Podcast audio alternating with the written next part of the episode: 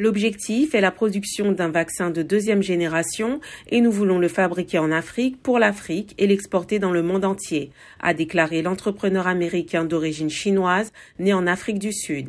Les premiers vaccins seront produits cette année et le site devrait atteindre un milliard de doses par an d'ici 2025. Sun Xiang a fait fortune en mettant au point un médicament anticancéreux appelé Abraxane. Il est également actionnaire de l'équipe de basket américaine les Los Angeles Lakers. Pays africain le plus touché par le Covid-19, l'Afrique du Sud compte plus de 3,5 millions de cas, dont 93 400 décès. Les infections ont monté en flèche depuis que le variant Omicron y a été découvert.